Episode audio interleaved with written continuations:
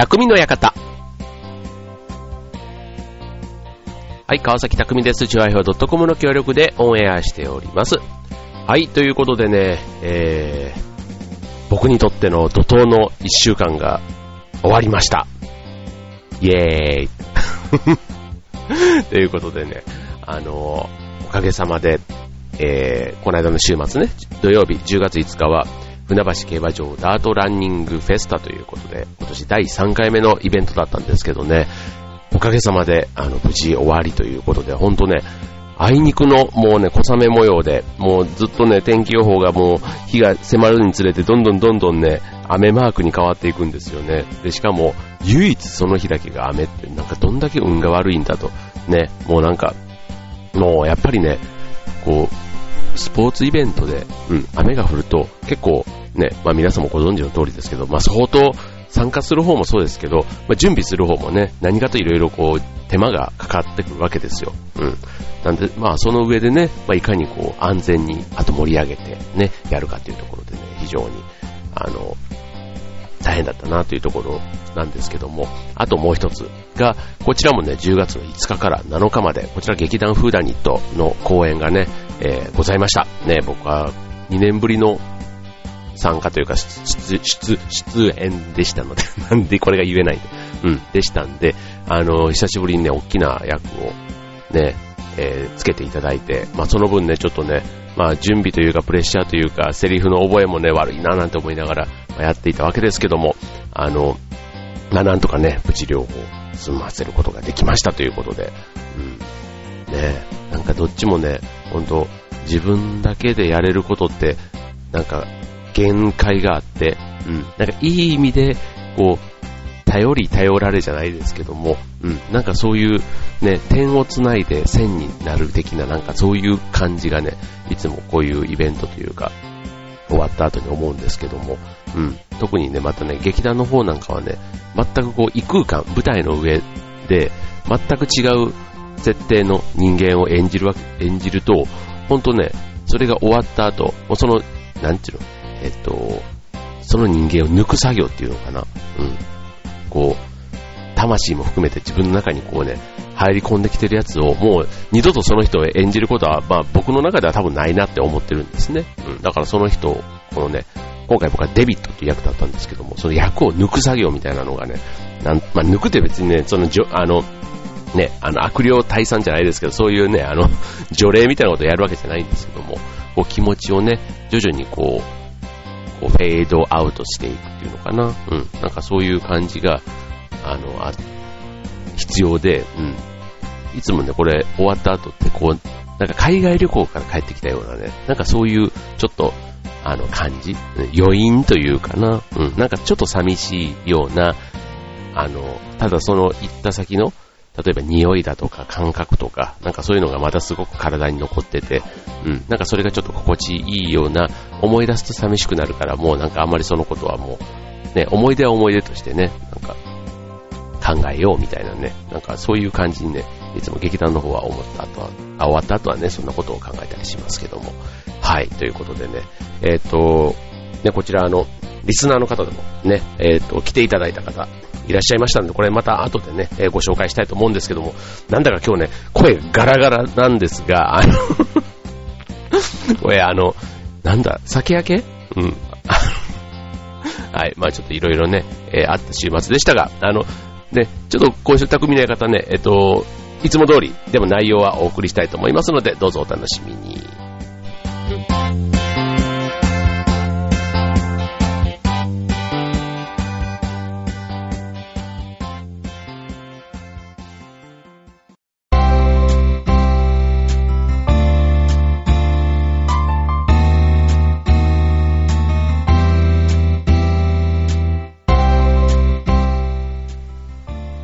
ということで、えー、今週の匠の館、まあ、あのね、えー、冒頭では2つイベントありがとうございましたということでね、えっ、ー、と、またね、えー、機会があれば、ね、ぜひ参加というか見に来ていただいたりするとありがたいなと思います。はい、ということでね、もう今週以降はね、僕はもうちょっと、えー、リラックスというかね、ゆっくりしたいわけですよ。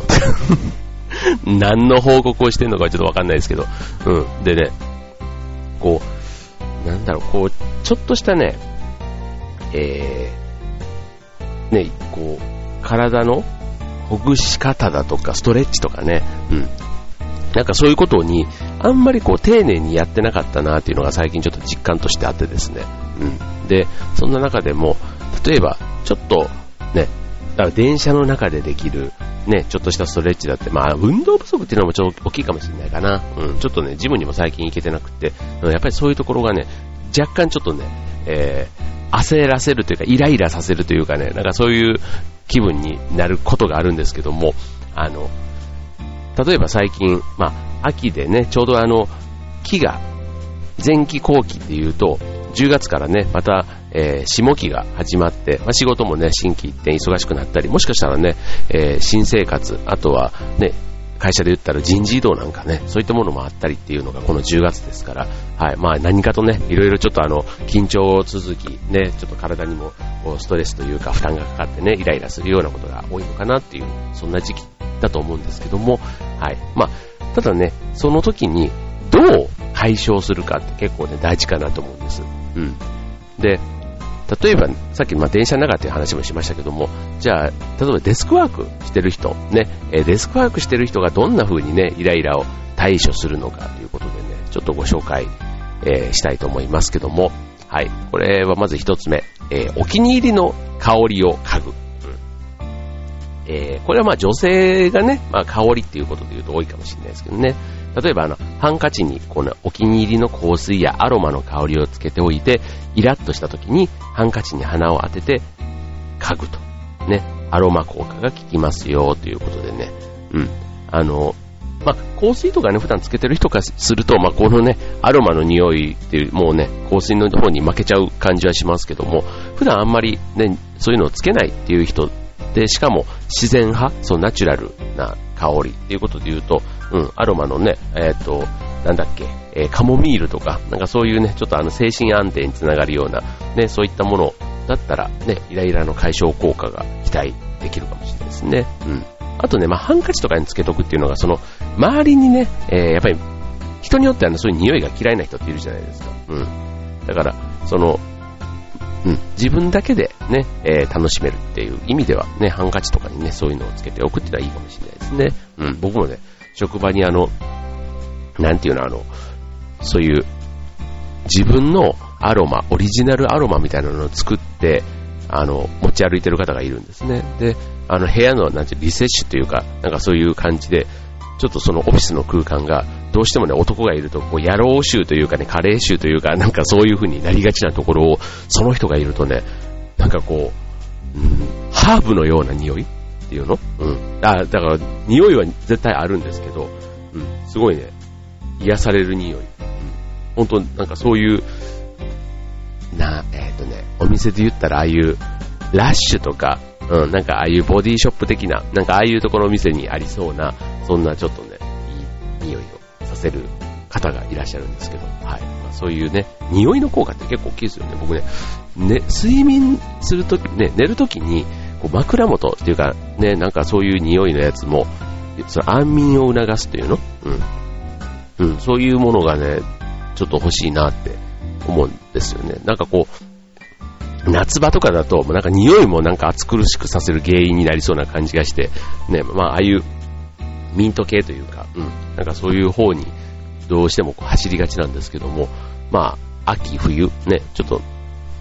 こう涼しくなって、こう部屋もね、えー、閉めて暖房入れて、ちょっとね、えー、加湿器なんかこうついてる時なんか、その加湿器に、ね、匂いがちょっと続くようなやつがあって、部屋にね、ちょっとこう穏やかな香りというか、うん、いいなと思いますよね。はい。じゃあ続いて、えっ、ー、と、親指の付け根をもむ。ね、これはね、結構あの、それこそ電車の中でも座って、机でちょっとパソコンの画面見ながら、まあ、首でも動かしながら、ね、こう、そのイライラしてくると、ストレスが溜まって、胃腸にね、ダメージが来るじゃないですか。で、このね、胃腸のツボである親指の付け根を揉むと、痛肝で良いということでね。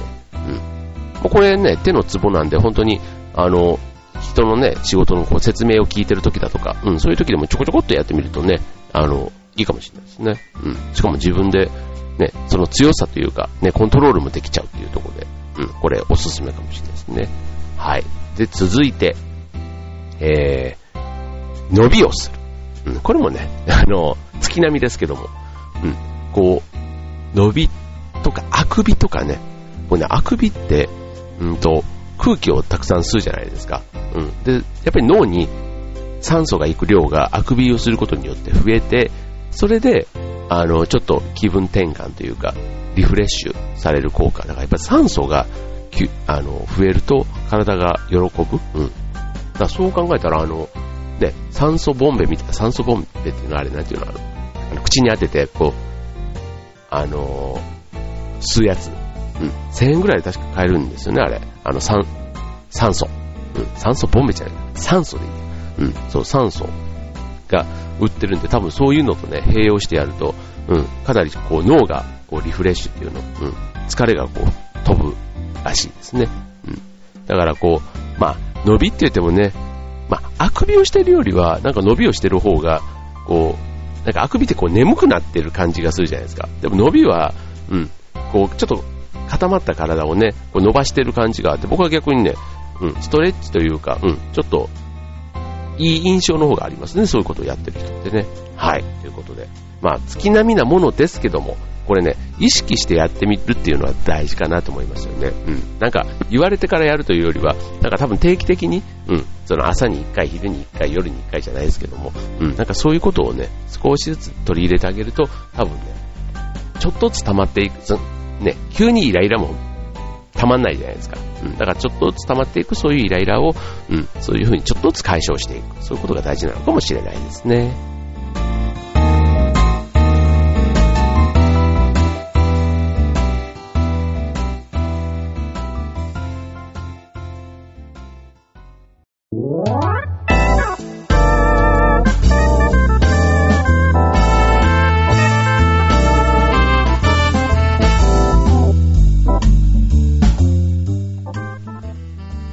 えー、今週はイライラ解消法ということでね、はい。まあ、イライラすることも人間ですからね、もう人間だものってことでもうね、それはしょうがない。うん。でもね、えー、あまり人にね、迷惑を、イライラをね、こう人に見、悟られたりとかね、やっぱりいい大人、いい男もいい女もね、そういうところはスマートに解消したいというところかと思います。はい、では後半ね、えっ、ー、と、最初は3つポイントをご紹介しました。ね、香りを嗅ぐ。親指の付け根を揉む。あと、伸びをするということで。はい、後半戦。これはね、僕もよくやりますよ。チョコを食べる。はい。こう、デスクのね、こう、引き出しの中に、こう、チョコを入れて、イライラしそうになったら食べます。僕ね、あの、ダース、森永ダースをね、よく、あの、しかもそれのホワイトチョコね、ホワイトチョコ あの、入れてるんですけど、はい。ちょっとね、えー、やっぱり甘いのが、なんだろう、こう、イライラするって、こう、血糖値ってなんだっけ？えっ、ー、と、うん、なんかが下がってんですよね、きっとね。うん。そう、だから、まあ単純にね、甘いもの食べて幸せっていうのもあるんですけど、その、そう、糖分が足りないというか、うん。多分頭がこう、ぐーんってずっとね、パソコンのようにこう動いてて、エネルギーを使っているから、まあエネルギー補給って意味で、ね、一口のチョコレートって結構ね、重宝しますよね。はい。あとはね、これちょっとあの、これ僕の話じゃないんですけども、あの、ちょっとね、えー、いろいろ調べてみたところからの、ね、こういうリラックスの仕方もあるんだということでね、えー、情熱大陸のナレーションを流す。しかも頭の中で。それはそうですね。仕事中にね、情熱大陸のナレーションが 机でね、ね、リアルに流れたらびっくりしますけども。うん。こう、情熱大陸。ね、まあい、ろいろこう、著名人というか、まあ、成功したというか、こう、頑張ってね、やってきた、そういう人たちを紹介している番組ですけども、まあ、その、あの声で、ね、頭の中でナレーションを流すということで、うんと、例えば、えー、逃げないと。それだけで10年やってき。みたいな、なんかそういうやつですよね。えー、なんかこう、頑張ってる自分に、こう、さらに励ましの言葉を、えー、やっぱり自分で頑張るというよりは、人から応援されて頑張れる力って多いじゃない、大きいじゃないですか。あの、ね、そのコンシャート、ああいう駅伝なんかもそうなんですけども、やっぱり一人で走るマラソンよりは、駅伝っていうそのチームでやる面白さ、うん。もう、必ずこのタスキの先には仲間が待っていると思ったら、やっぱりなかなかね、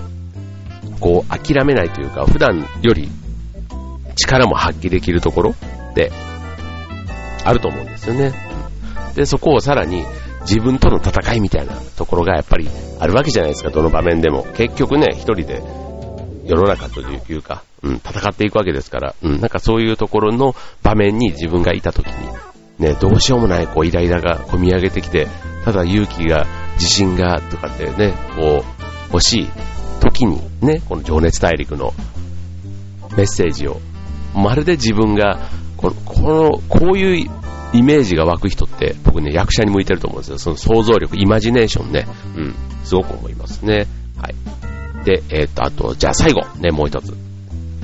えー、心臓の音の CD を聴きながら仕事をすると。これね、僕はね、最後に紹介しときながら言うのなんですけど、あんまりね、えー、聞きたくないなって思うんですよ。これででも心臓の音って集中力を持続させる効果があるらしいんですね。だからかけておくとイライラ防止になると、どんな、なんか、心臓の音の専用チャンネルなんていうのもね、あるらしくて、まあ、専用チャンネルってね、なんか、心臓の音ってその、ドクドクドクっていう、ね、あの、よく、赤ちゃんが、こう、イライラというか泣いてる時に、この心臓の音に近い、お腹の中にいた時の、その音が、あの、ビニール袋をクシュクシュって音させる音ななんかあの、ノイズというか、うん、なんかそういう感じが結構近くて、うん、泣いてる赤ちゃんには、こう、スーパーのビニール袋なんかを耳元でクシュクシュってやると、あの、クシュクシュって言ってる音が、すごくね、落ち着くみたいな話ですけど、ね、この心臓の音チャンネルじゃないですけど、心臓の音の CD ってね、どう、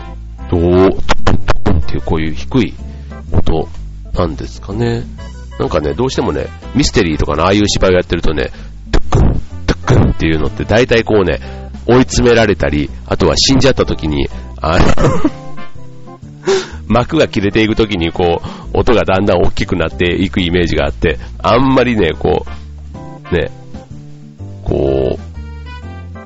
体の、うん、体、体、体に悪いというか、うん。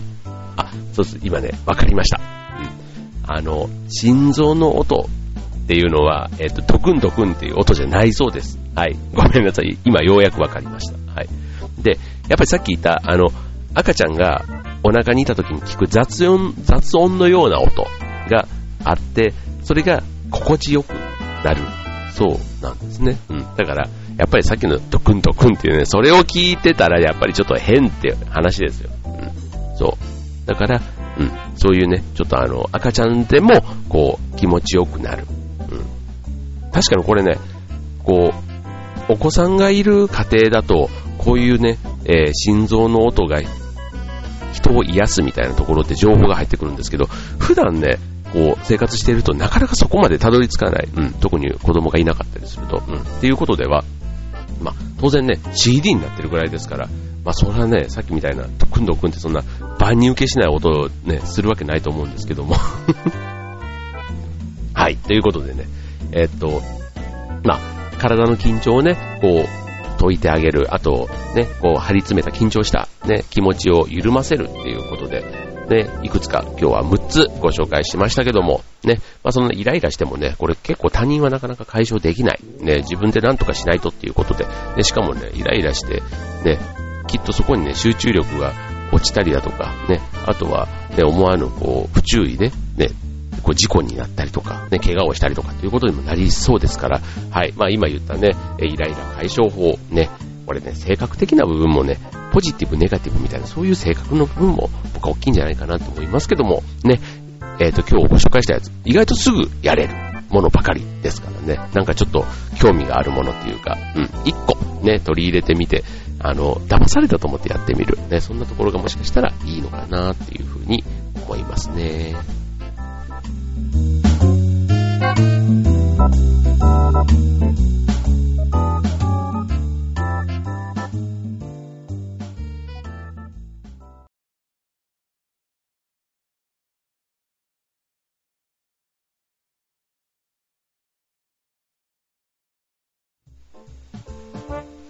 ということで、えー、今週の匠の館は、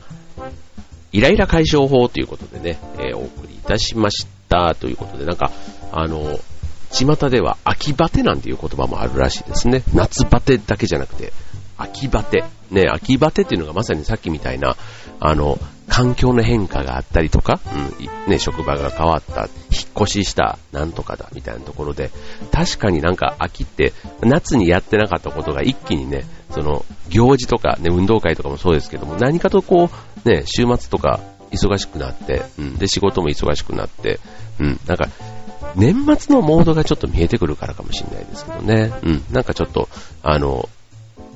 疲れる。体も心も疲れがち。ね、そんな時にね、さっきみたいなイライラ、ちょっと解消法役に立ったら嬉しいです。はい、あとね、えっ、ー、と、今週、あ、じゃね、この間のね、週末にやった劇団の方にね、こちらリスナーの方からね、えー、見たという方でお便りいただきました。えー、ラジオネームすずらんさん。ね、えー、どうも、はじめましてということでね、えっ、と、